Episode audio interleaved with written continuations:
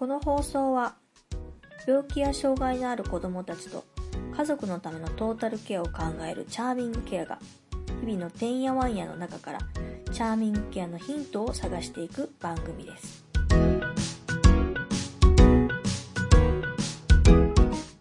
はい、今日も始まりました、えチャーミングケアのてんやわんや。えー前回に引き続きですね、医療絵本ラボの大脇よしきさんと小野幸次郎さんに来ていただいております。えっ、と、お二人ともですね、診療保護者宣技師、老中自社さんなんですけど、前回、あの、プロジェクトに関して、ちょっとお話を聞かせていただいたんですが、うちは実は、あの、今日はもう一人、うちのメンバーとしてゲゲストというかね、一度、あの、このてんやわんやの方でも、あの、ね、お話ししていただいた、あの、えーハートフェルトギフトっていう、あの、もう私の方でやってる温度メディアがあるんですけど、ミマイナビっていう温度メディアなんですけど、そこの編集長、まだ全然何も仕事していないんだけどね。だけど、あの、西島編集長という形で、あの、小学校6年生のうちの長男が来てくれてますので、えっ、と、本人のその体験ベースにちょっといろいろお話ができればなと思って、今日は、えっ、と、今日は4人ですね。なんと、初めてこの、こんだけの人数でやる。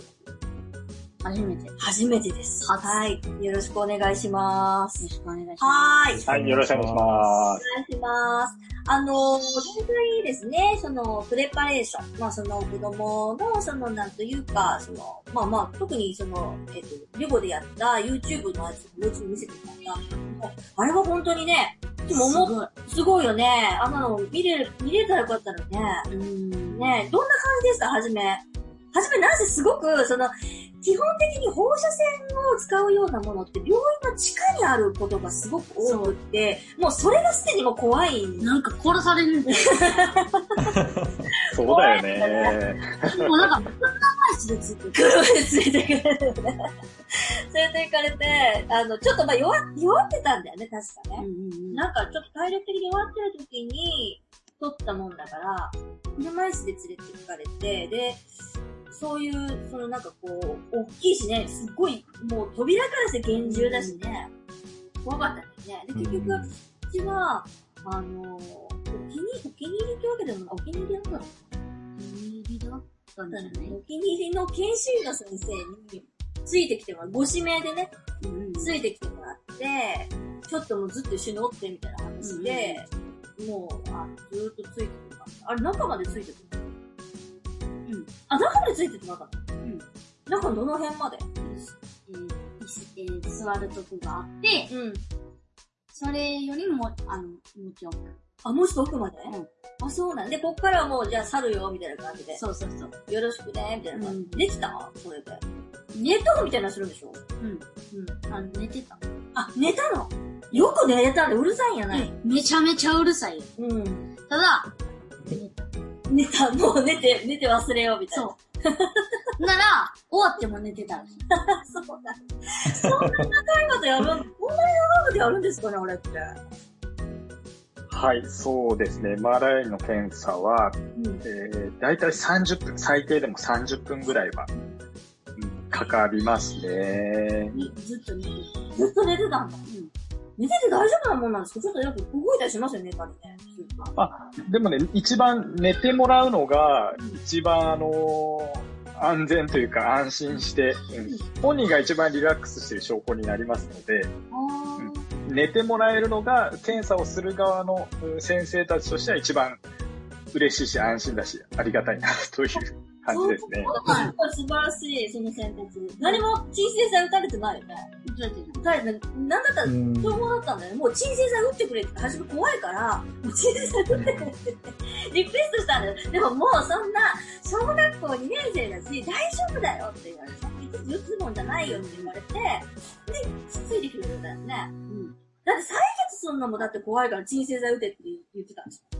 もう、もう見たくないから、もう、鎮静剤打ってって言って、楽にしてほしいとかって言い出して、ね、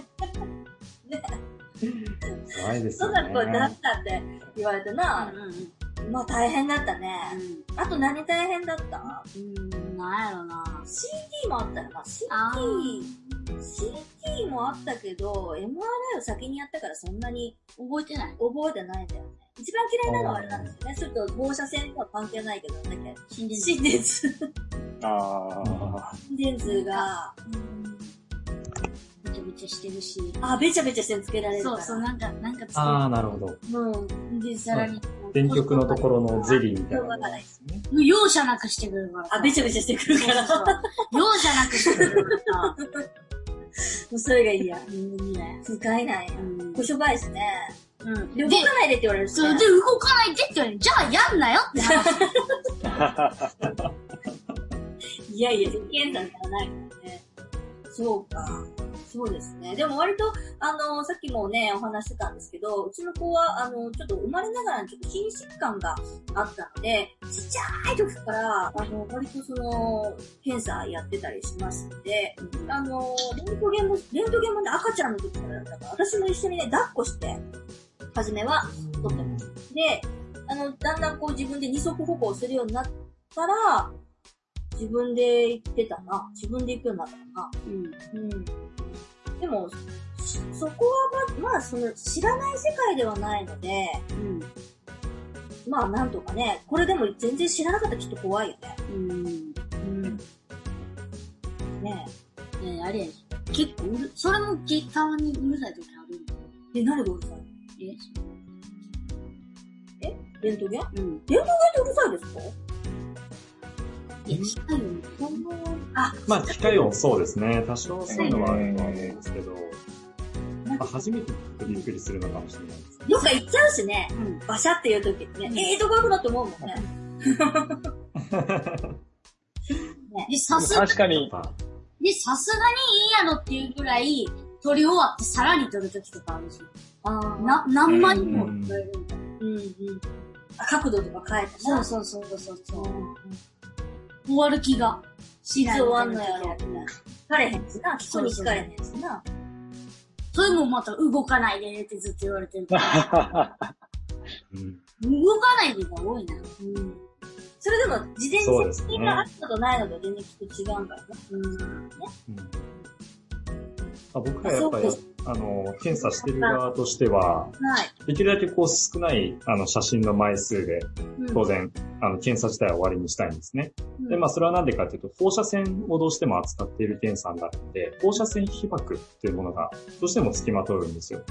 なので、やっぱり動かないで一回で綺麗な写真を撮れれば、えー、やっぱりお子さんのこの放射線被曝を下げられるっていうことになりますので、まあ、僕はやっぱそこを言うんですけども、なかなか放射線被曝がどうこうだから動かないでっていう説明は確かにしないので、うん。確かにその辺の事前説明はすごい大事ですよね。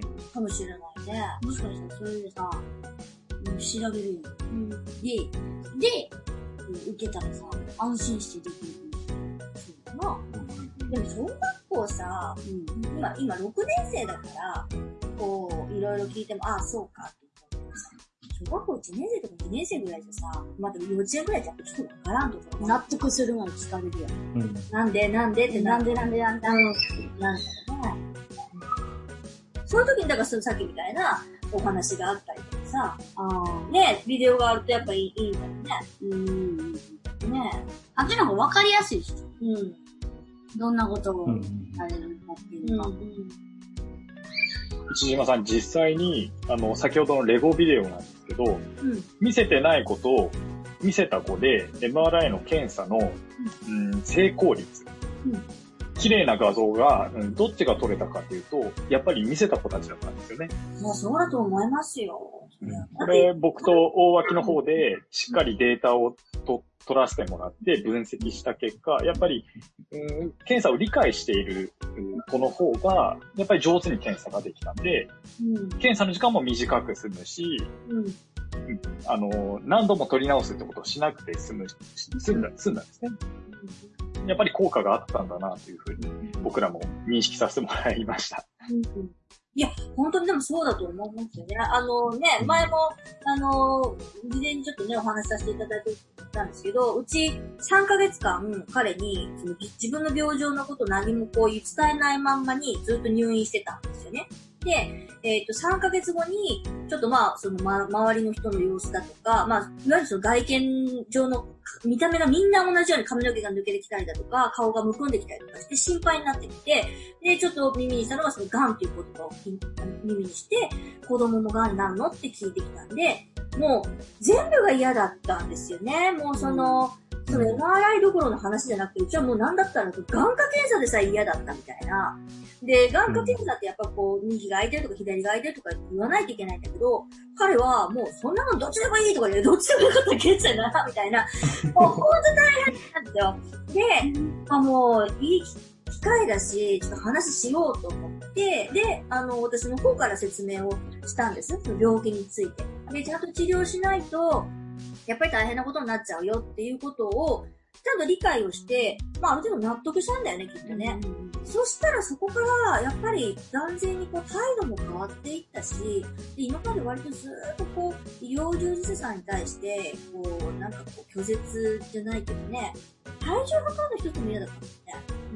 うん。ね、昨日も測った、朝も測ったからこんなんいらないみたいなこと言ってたのが、あ、それは必要だ。どんな薬が入ってるか、やっぱり見るの必要だって言って、で、なんかその、そう、そうなってくると、その、ある意味その興味の範囲が、あの、変わってくるというか、あの、薬、ね、自分にこう、どういう、あの、影響があるのとか、ね、今回のターモではどれぐらいの流量で入れるのとか、ポンプってどういう風に動くのとかね、そういうのいろいろいろいろ聞くようになったんです。だから、きちんとやっぱり、あの、その時も小学校2年生でしたけど、2年生でもやっぱ分かってたからね、うん、きっと必要なことだよね。事前の説明だとか、やっぱ子供だからって言って、なんかこう、流れ作業でこうやってしまうと、逆にやっぱりこう、変な手間って言ったらあれだけどな、うん、うん。ちょっとね、お互いこう、しんどいところが出てきてたよね、その3ヶ月間ね。ね。編集長に逆質問してもいいですか？編集どうぞ。あ、俺？うん。その、うん、自分の病気のことを、うん、言われる前と言われた後で、うん、なんだろう、難しい質問だけど、気持ちの変化というか、なんか、辛かったとか、なんか、うん、びっくりしたでも何でもいいんだけど、なんか、覚えてることある？ああ、なんか、言われる前は、やっぱ、なん、なんでそんなことすんのみたいな。そんな、だから体重の話でも、朝測ったから体重なんか一緒やろ、みたいな。うん。なんでそんなんやんねんっていうのを、やっぱ聞かされてない。から、うん、そうだって、普通に考えてさ、朝、朝と昼体重測っても多分ほとんど同じやと思うから、だからなんていうの、やっぱ分かってから、ああ、そういうことなんやーってなって、うーん、まあ、じゃあ、なんていうの？ちゃんとそのさ、ち、ちゃんと治療をしようみたいな。びっくりしてたよね、初めね。うんうんうん。びっくりはしてましたよ、すごく。固まってましたよ、話したら。うちだからその、この子が病気になる1年前に、うちの、私の父が同じ、その、癌で亡くなってるので、それがやっぱり癌イコール、やっぱりこう死んでしまうっていうか、そういうところに結びついてるから、え？ってなって、ねなってたよね。で、泣きはしなかったけど、半泣きになってたよね、やっぱりね。うんうんうん、ねえ。え、その時ど、どんな感じだった？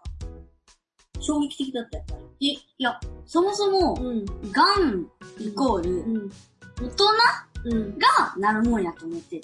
うんうんうん、前は、ずっと。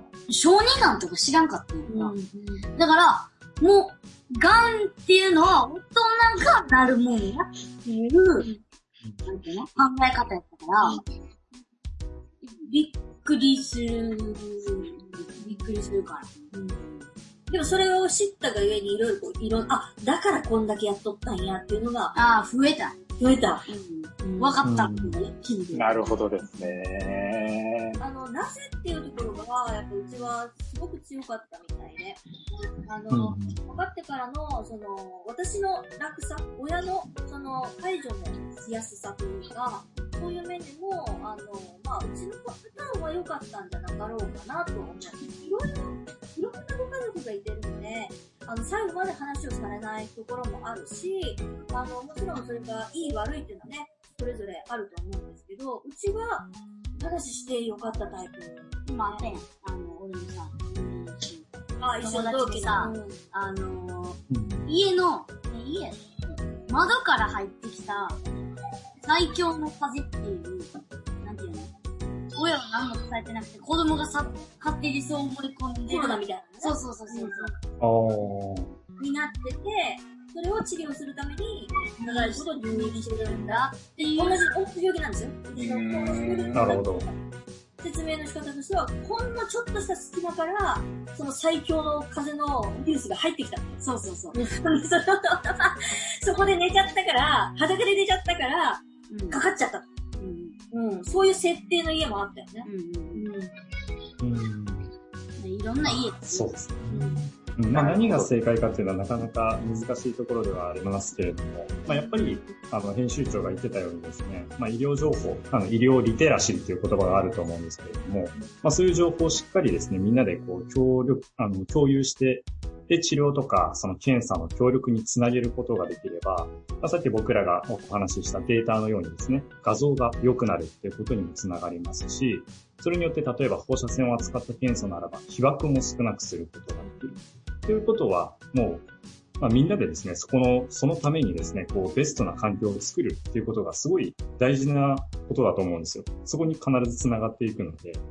まあ、なんでその伝え方っていうのはすごい大事なんですけれども、まあ、何が正解かっていうところはなかなかそのお子さんの年齢によっても違ったりすると思うので、まあ、僕ら今この絵本に着目して進めていますけれども、やっぱりこう絵本読まない年齢の子もいると思いますし、まあ、そうするとやっぱ親御さんのこう会話のコミュニケーションってすごい大事になると思うんですよね。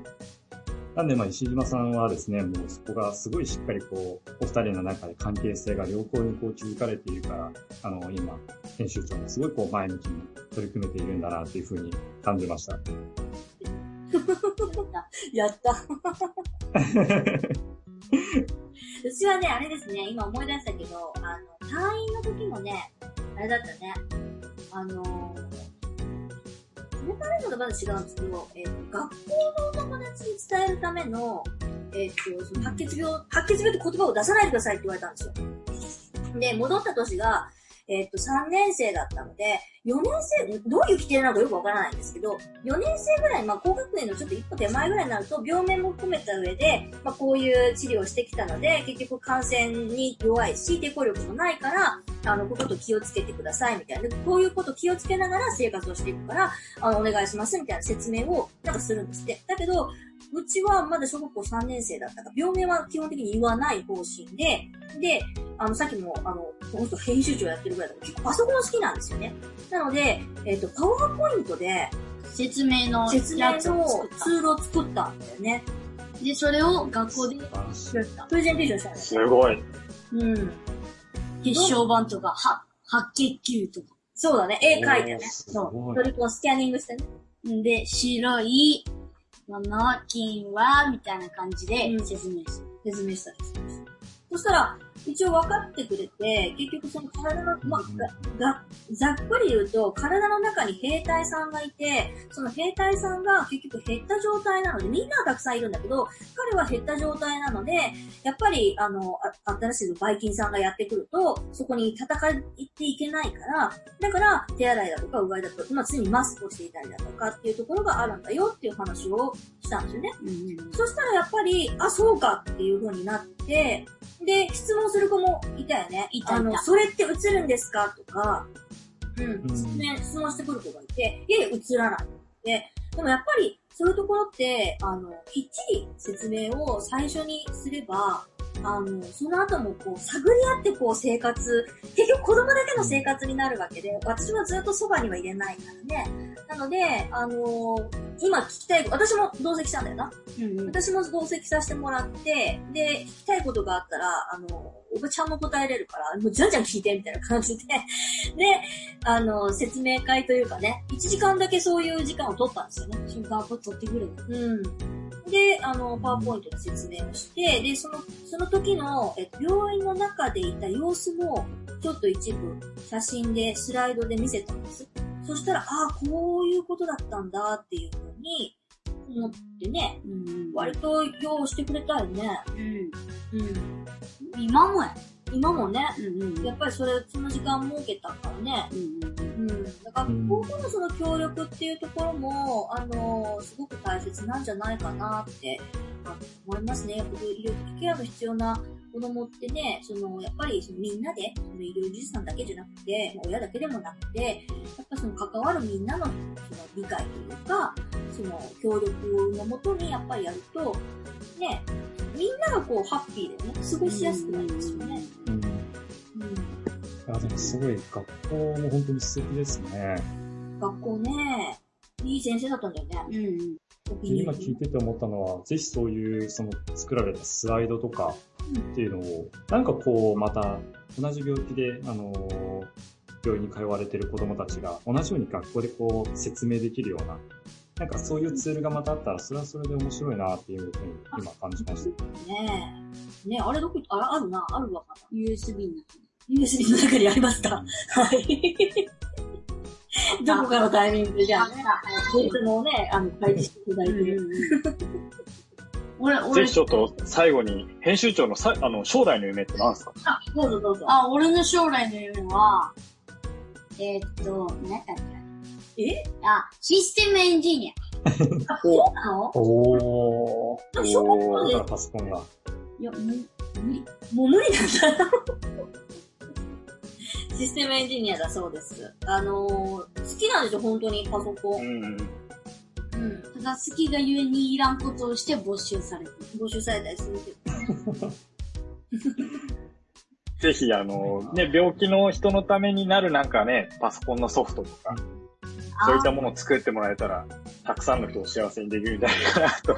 あの、サイトぐらいやったら作れるかもしれない。おー、やってよ今、今勉強してんサイトの作り方を。いやー、頼もしいですね。